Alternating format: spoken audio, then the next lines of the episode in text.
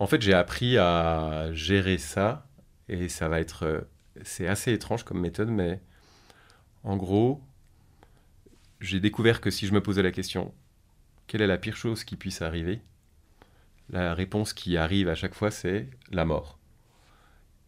Et du coup, à chaque fois que je sens que ça vient, je me dis tu sais, Damien, au pire, tu meurs. Et en fait, ça me. Ça m'apaise. Après, c'est. J'étais furax. Il me paraît impossible de traverser cette vie sans y voir le J'ai désespoir. pris du déroxate pour la dépression. Le, la, la vie est quand même tellement... euh, pff, euh, J'ai pris du Valium. Les médicaments donnent une sorte d'équilibre. Je pense que, sérieusement, que je suis conne. apathique, agnosique aphasique. Il n'en est pas moins certain que je suis conne. Les gens disent mais il est fou quoi. C'est un psychopathe qui est devenu cinglé. On, on pense, on dort, on sue, euh, on pisse du capitalisme à, à- à longueur de, de temps et de journée. Une, une mini-communauté de deux pour l'instant. oui. Ça se guérit pas, enfin moi je dirais ça, mais ça se soigne bien sûr. Bienvenue dans Les Garde-Fous, une émission qui part à la recherche de la folie d'aujourd'hui, en rencontrant des fous ordinaires et extraordinaires, et qui est écoutée aussi par toi, qui peut-être est fou, à ta manière.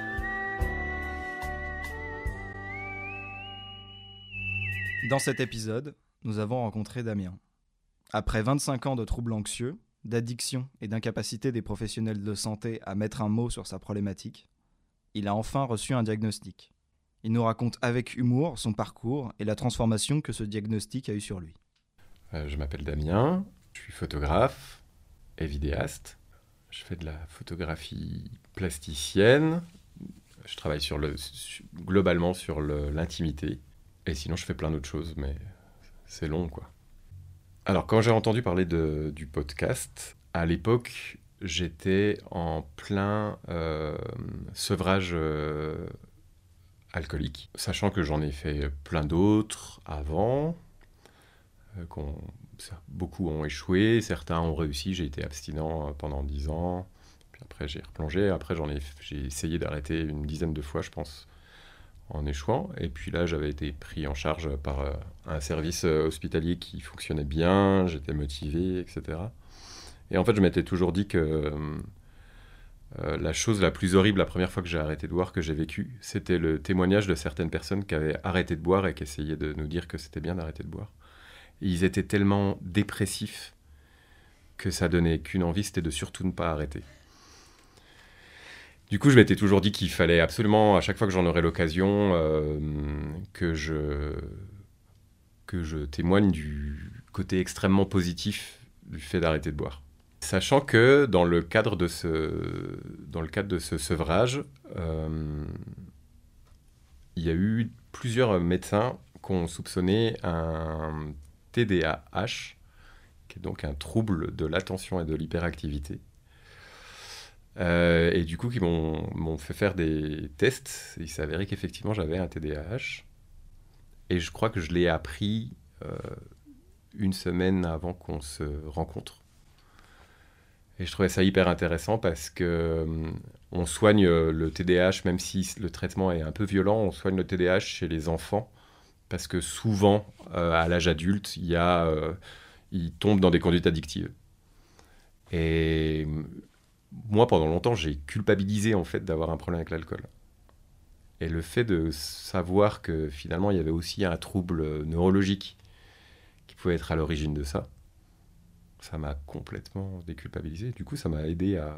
Je pense que ça a participé au fait que je me soigne mieux, que je me se- sevre plus facilement, etc. Je l'ai appris, j'avais du coup euh, 40, euh, 41 ans. Le fait d'apprendre que j'avais éventuellement ça, euh, que j'avais éventuellement un TDAH, du coup a fait que je me suis renseigné sur ce que c'était. Et effectivement, euh, d'un seul coup, tout s'est éclairé, quoi. Pourquoi, euh, pourquoi j'étais jamais à la bonne place à l'école, pourquoi j'étais toujours perdu? Parce qu'en en gros, j'ai un trouble de l'attention et de l'hyperactivité avec une grosse, grosse dominante euh, trouble de l'attention. Donc en fait, moi, enfant, j'étais perdu en permanence.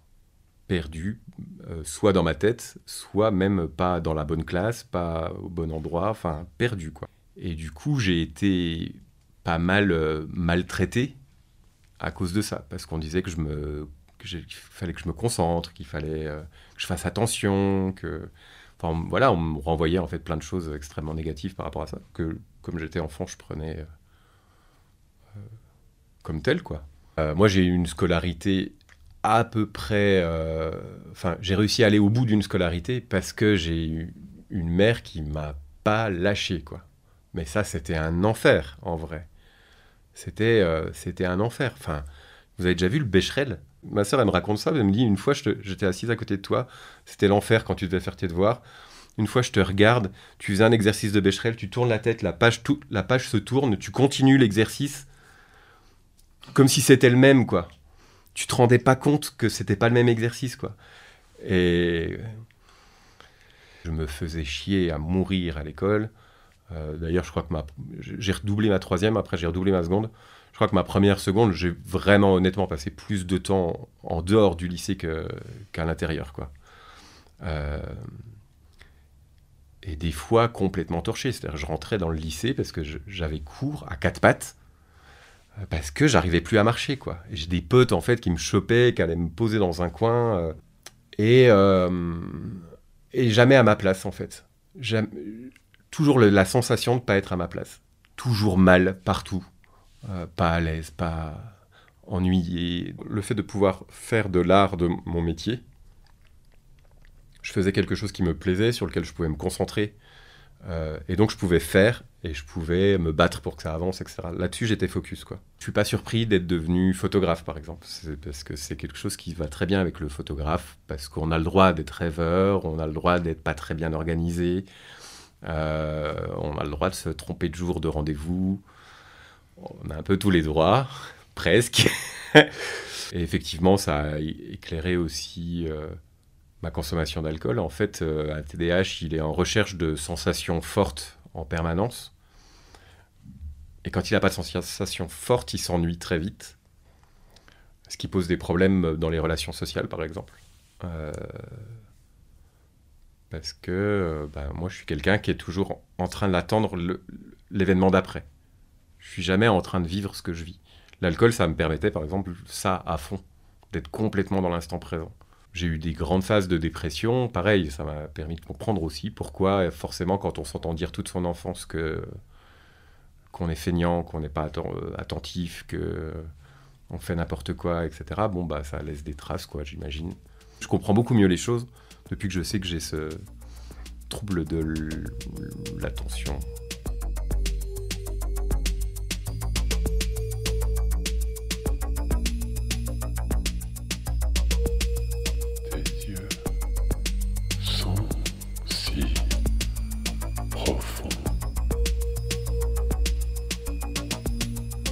Ma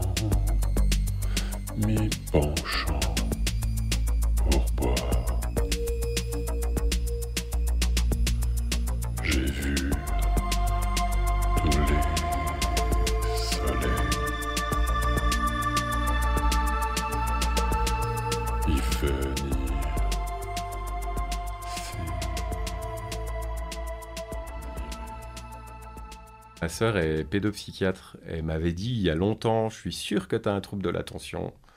Mais ça me faisait rire.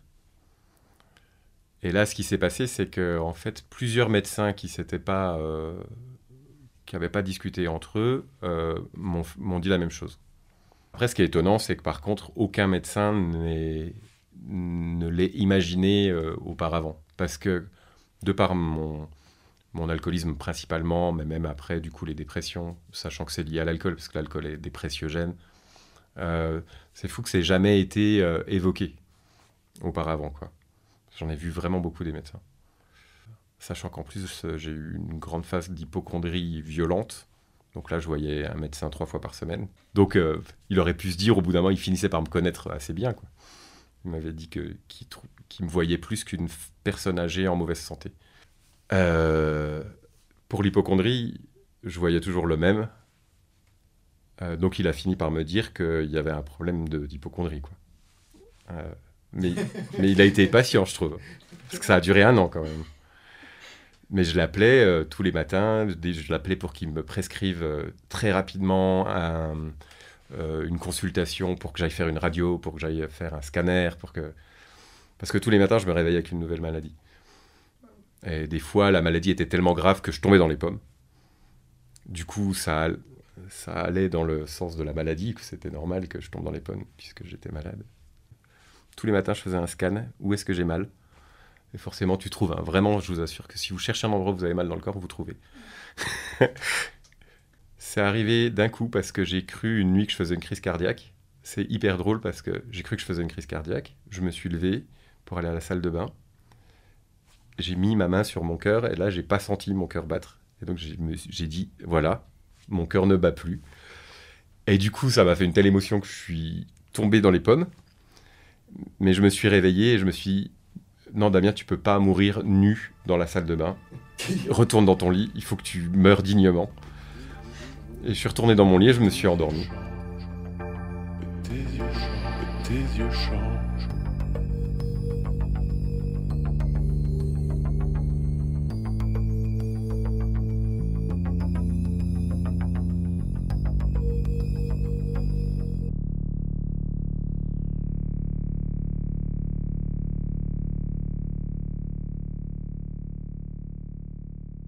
Moi, je, pense que j'ai commencé à boire vers l'âge de 14 ans.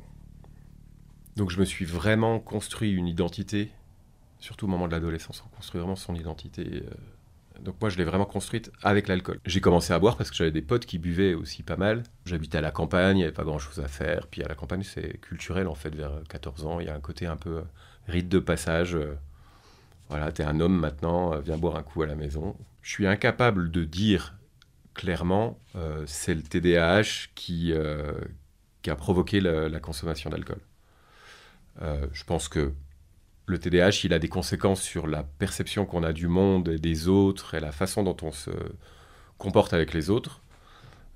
Et du coup, je pense que l'alcool permettait, par exemple, de faire tomber un certain nombre d'inhibitions et du coup de pallier à une sorte d'angoisse sociale, quoi et puis rendait la vie plus excitante. J'ai arrêté une première fois de boire parce que j'ai eu un premier déclic. J'ai eu un déclic vers l'âge de 25 ans. Je buvais vraiment énormément. Je buvais en gros euh, une bouteille de whisky par jour, plus les coups avec les potes, euh, du vin à table, etc. J'ai arrêté parce que j'ai eu un déclic et que pour moi, c'était euh, pas acceptable d'être alcoolique, mais comme si c'était sale. Donc en fait, je pense que la première fois, j'ai pas arrêté pour les bonnes raisons. J'ai pas bu pendant 10 ans, et pendant 10 ans, en fait, j'ai subi le fait de pas boire. Le, le trouble, il est pas calmé pendant 10 ans, d'au- d'aucune manière. Donc en fait, ça bouillonne à l'intérieur, mais un truc de fou. Donc moi, je m'étais contenu parce que, parce que les sevrages à l'époque, c'était du bourrage de crâne c'est euh, il faut pas être alcoolique. Si tu es alcoolique, tu, euh, si tu rebois une seule fois, tu retombes alcoolique, tu, tu reboiras. Euh, donc en fait, moi, mon cerveau, il était, j'ai pas le droit de boire. J'étais pas conscient que c'était que ça bouillonnait de partout. Je contenais ça. Je m'enfermais énormément chez moi. Je, je sortais très très peu.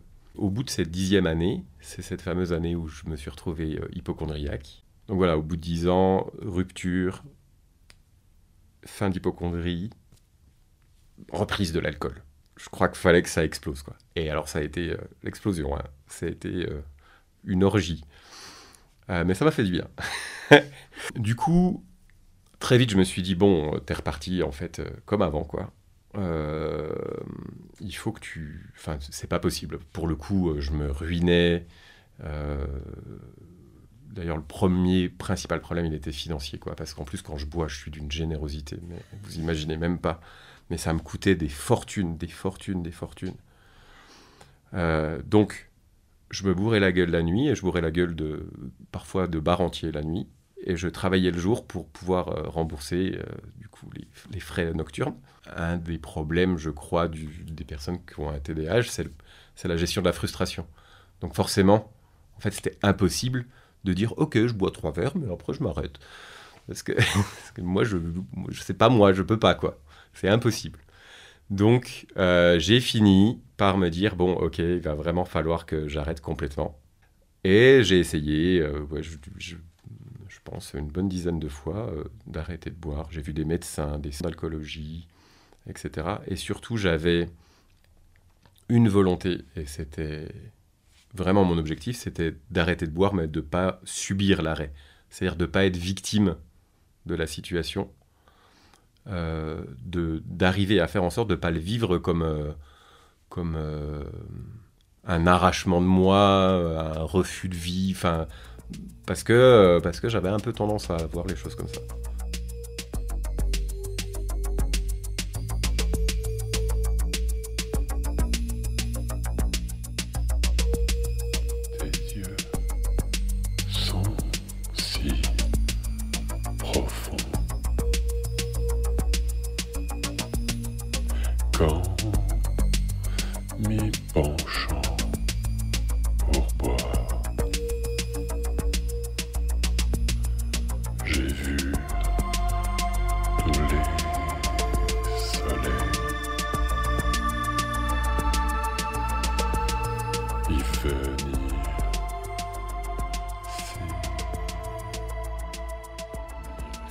Partir de là, il y a eu cette euh, découverte du enfin, le fait que le TDAH soit diagnostiqué. Le problème, c'est qu'on ne pouvait pas me donner un traitement parce que le traitement pour le TDAH, c'est de l'amphétamine. Et qu'un TDAH, il, il a tendance à avoir des conduites addictives, pas toujours, mais en tout cas, moi, c'était évident que oui. Donc on ne pouvait pas vraiment me donner de traitement. Après, j'ai un des médecins qui a trouvé un traitement. euh, alors, euh, genre, le truc, c'était testé sur des soldats français pendant la guerre en Irak pour pas qu'ils dorment. le modafinil. Alors, parce que, en plus de ça, j'étais insomniaque de ouf. Euh, même quand je dors, en fait, je dors pas vraiment. J'ai fait aussi des tests de sommeil, machin. J'ai pas de phase de sommeil profond, en fait. Euh, donc, du coup, il fallait quand même trouver une solution pour au moins que je dorme. Euh, et en fait, la solution, c'est de te rendre très dynamique la journée pour que tu sois fatigué la nuit. Alors, je suis dynamique, mais j'ai un dynamisme anxieux. C'est-à-dire que c'est un dynamisme qui part dans tous les sens, qui, enfin voilà, c'est le bordel, etc. Donc c'est fatigant, mais c'est fatigant psychologiquement. Euh, et ce traitement-là, il a fonctionné, il règle pas les problèmes de TDAH. hein. Je suis toujours aussi à l'ouest. Euh, Après, je me suis pas posé de questions sur la prise de médicaments parce que parce que je m'en fous, quoi. Enfin, mon objectif, c'était de, soigner ça, parce qu'on guérit pas vraiment, mais en fait, d'arriver à vivre avec euh, tout ça euh, sereinement et de façon épanouie, quoi. Et si c'était au prix d'un médicament, même d'amphétamine, euh, oui, j'aurais dit oui. Ça me gêne pas. Enfin, j'ai pris de l'alcool pendant 20 ans, plus plein d'autres choses. Enfin, je veux dire, c'est pas, c'est pas pire, quoi. et au moins, c'est un peu encadré, je sais où je mets les pieds. Il y a plein d'enfants qui en prennent. Donc ça, c'est la première chose. Et la deuxième chose, c'est qu'en fait, dans l'accompagnement que j'ai eu, j'ai eu un accompagnement en TCC, donc thérapie cognitivo-comportementale, où là, en gros, on prend euh, les problèmes concrets euh, du type, euh, type j'annule tout, les rendez-vous avec des potes parce que je suis anxieux de sortir maintenant que je bois plus. Ok. Comment, qu'est-ce qu'on met en place Pourquoi tu es anxieux Qu'est-ce qu'on met en place Est-ce que tu peux essayer, par exemple, d'y rester juste euh, une demi-heure, puis de rentrer En fait, petit à petit, de- d'essayer de- juste de se rendre compte que quand tu fais les choses, elles correspondent pas du tout à l'idée que tu t'en étais faite. Et en fait, bah, ça a fonctionné, quoi. C'est-à-dire que je faisais les choses. Au début, c'était dur. hein, je... Des fois, moi, par exemple, aller avec une pote à une soirée où je connais personne à part ma pote, euh, je suis en bouffée de chaleur avant, quoi. Je, transpire de partout, je, je sais pas comment bouger mes, membres, etc. Et je me suis retrouvé à être en soirée jusqu'à 3h du mat, euh, soirée électro jusqu'à 3h du mat, sans rien prendre, ni drogue, ni alcool. Alors c'est clair qu'à un moment donné, quand les autres prennent de la drogue, tu te dis, bon, là vraiment, on, on se comprend plus, quoi. Donc tu dis, là, je vais y aller. De toute façon, personne ne se souviendra que j'étais là ou que je suis parti. Et voilà, mais, euh, mais ça, c'est complètement nouveau pour moi. J'aurais été incapable de faire ça la première fois que j'ai arrêté de boire euh, longtemps. J'ai plein d'outils maintenant. euh. Par exemple, j'ai un peu honte, mais j'ai un carnet dans lequel il y a marqué toutes les choses que je ne dois pas oublier de prendre avant de sortir de chez moi. Donc mes clés, mon portefeuille, mes clopes. mm, Voilà. Euh, bah ça va mieux depuis que je l'ai. Moi je suis capable de, de monter et descendre les escaliers cinq fois. juste parce qu'à chaque fois que j'arrive en bas de l'escalier, je me rends compte que j'ai oublié quelque chose. Euh, j'ai plein de situations, en fait, plein de situations folles qui, moi, me paraissent pas folles du tout parce que je les ai vécues et que, euh, et qu'en plus, je les assume et que je les assumais. Enfin, c'est pas ma copine à l'époque, des fois, me retrouvait assis avec juste une chaussure enlevée à côté de mon lit en train de dormir. Euh, des fois, je rentrais pas parce que j'avais honte qu'elle me voie dans cet état-là. Mais euh, à 9h du matin, j'étais sur un banc en bas de chez moi, en train de chialer parce que j'osais pas rentrer chez moi et parce que je m'étais une fois de plus mis dans cet état pas possible. Et euh, voilà, mais euh, ouais, l'alcool m'a fait faire des folies, quoi, sur tous les plans. Le TDAH, c'est plus, beaucoup plus subtil. C'est plus. Euh, c'est plein de petites choses du quotidien, quoi. Donc en fait, il n'y a rien de bien impressionnant. Enfin, après, j'étais capable de partir en vacances, de rentrer de vacances et de pas savoir où j'étais en vacances. Voilà. Je ne veux pas savoir dans quelle ville j'étais. C'est possible. C'est le genre de choses qui m'a- m'arriver. Euh, mais sinon, ça se traduit. euh, le côté hyperactif, par exemple, ça se traduit par le fait que je travaille globalement 7 jours sur 7. Euh, que je peux travailler, euh, si je fais quelque chose qui m'intéresse, euh, 12 heures d'affilée sans m'arrêter et sans me rendre compte que les 12 heures se sont écoulées. Euh, mais par contre, je suis incapable de, faire un travail qui m'intéresse pas. Mais incapable, c'est-à-dire que mon cerveau frise, il se bloque. Je je sais plus ce que je suis censé faire en fait. Je peux euh, être en train, de faire quelque chose. Pareil, j'ai des potes qui s'amusent à faire ça, ça les fait beaucoup rire. Je suis en train de, je m'apprête à faire quelque chose et en fait, ils m'envoient une information pendant que je suis sur le point de faire quelque chose. Du coup, je chope l'information et j'oublie complètement que j'étais en train de faire quelque chose et que donc je laisse sans plan. Donc quand c'est pas grave, c'est pas grave. Heureusement que je suis pas chirurgien quoi. Et là, il y a l'infirmière qui me dit euh, Damien, au fait, ça s'est bien passé tes vacances. Mais là, moi, je laisse le corps en plan et je vais raconter à l'infirmière comment se sont passées mes vacances, quoi. Donc, euh, il y a des métiers que je pourrais pas faire. ça m'est déjà arrivé de, de dire à une pote, à l'époque où on prenait des vidéocassettes dans les distributeurs, on avait maté un film un soir, et le lendemain soir, on se, on se dit, vas-y, on se remate un film, et je lui propose qu'on regarde le même film que la veille, mais sans savoir qu'on l'avait vu la veille, quoi.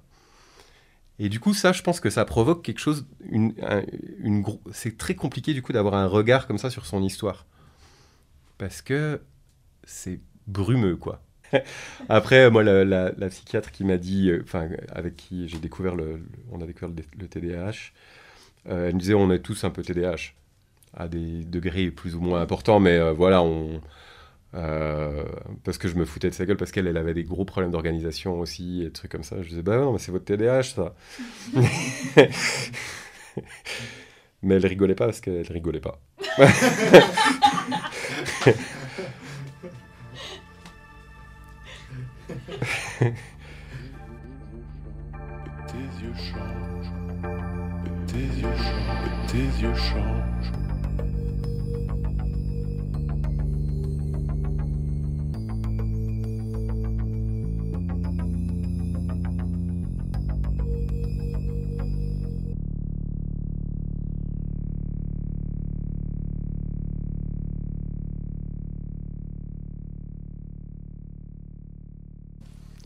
une goutte d'alcool depuis euh, deux ans. Et en fait, et ça c'est nouveau, même plus envie. Ça veut pas dire que de temps en temps, euh, quand je suis en soirée avec des potes, euh, j'ai pas, je me dis pas, ce serait quand même cool de se boire un truc. Mais, mais, c'est très léger. Et surtout, ben, une façon d'appréhender même la fête complètement différente. Et c'est pas inintéressant. Mais il faut arriver, il faut vraiment arriver. Enfin, c'est quand même une gymnastique. hein, Je, je m'auto-convainc aussi, etc. Euh, mais arriver à tordre son regard, en fait, et à se tordre même presque soi-même pour soit rentrer dans le mood avec les gens, soit être dans une posture plus d'observation euh, euh, ou de contemplation. En fait, arriver à trouver la magie ailleurs que la magie chimique qui va agir en soi, quoi. Même si en vrai, il y a Enfin, on est capable de créer une chimie qui agit en nous finalement. Euh, justement, tordre les choses comme ça, je pense que c'est aussi euh, une capacité à, à provoquer des, fonctionnements du cerveau un peu différents. euh, qui, chimiquement, après j'y connais rien, mais voilà, chimiquement le cerveau va réagir un peu différemment. Il, il m'arrive d'avoir une sensation d'ivresse en soirée, par exemple. Mais parce que je fais cette gymnastique-là. Vraiment, des fois, quand euh, j'ai des potes qui sont affalés sur moi et qui me disent Tu vois, Damien, vraiment, vraiment, je t'aime. Bon, là, je me dis Il est temps d'y aller. Parce que je suis plus, j'arrive plus à tordre mon cerveau suffisamment. En fait, j'ai réussi à faire de cet arrêt de l'alcool quelque chose de positif. C'est-à-dire à me dire Tu peux, euh, t'as pas besoin, non seulement t'as pas besoin, mais en plus, c'est hyper intéressant de vivre aussi tout ça sans alcool. Dans mon discours, il n'y a pas du tout le fait de dire il faut pas boire ou je sais pas quoi. Pas du tout, du tout. Je... La première fois que j'ai arrêté de boire, euh, à la sortie de ma cure, il y avait... on fêtait mon anniversaire. Il y a des potes qui sont venus. J'étais très content. Un peu stressé, mais content. Et là, personne n'a bu d'alcool, quoi. Ils sont tous partis à 10h, 10h15. Bon, moi, je vais y aller. Je disais, non, mais buvez un coup. Enfin, il n'y a pas de problème et tout. Personne n'a voulu boire d'alcool, quoi. C'était horrible. Horrible horrible. Donc voilà, moi j'aime la fête, j'aime que les gens boivent, j'aime que les gens se droguent. euh, euh, voilà. J'ai juste trouvé, moi, pour moi-même, un, chemin euh, que je trouve hyper intéressant pour moi.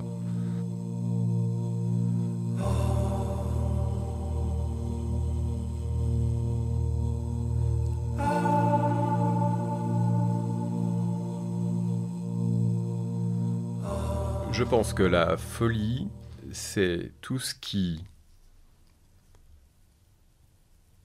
sort de la norme sociale et qui en plus fait peur à la norme sociale.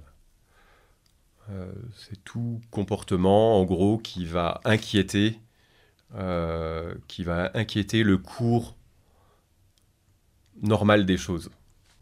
Après, la folie au sens plus poétique du terme, euh, qui est la folie qu'on a en soi et qui, je pense, peut nous permettre de, toucher à un certain épanouissement, peut-être euh, peut-être euh, quelque chose qui pourrait du coup être de l'ordre du divin, quoi.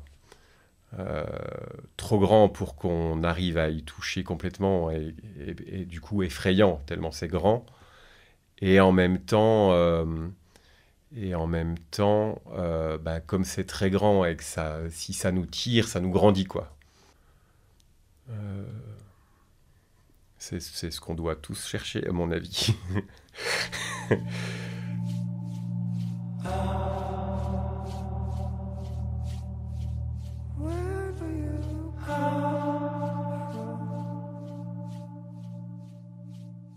Attends, je peux regarder dans mon téléphone que- Non, non, Damien.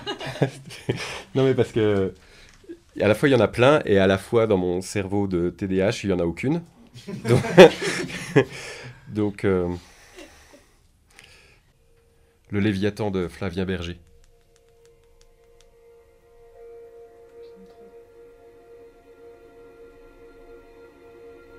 Ouais, bah c'est là en fait.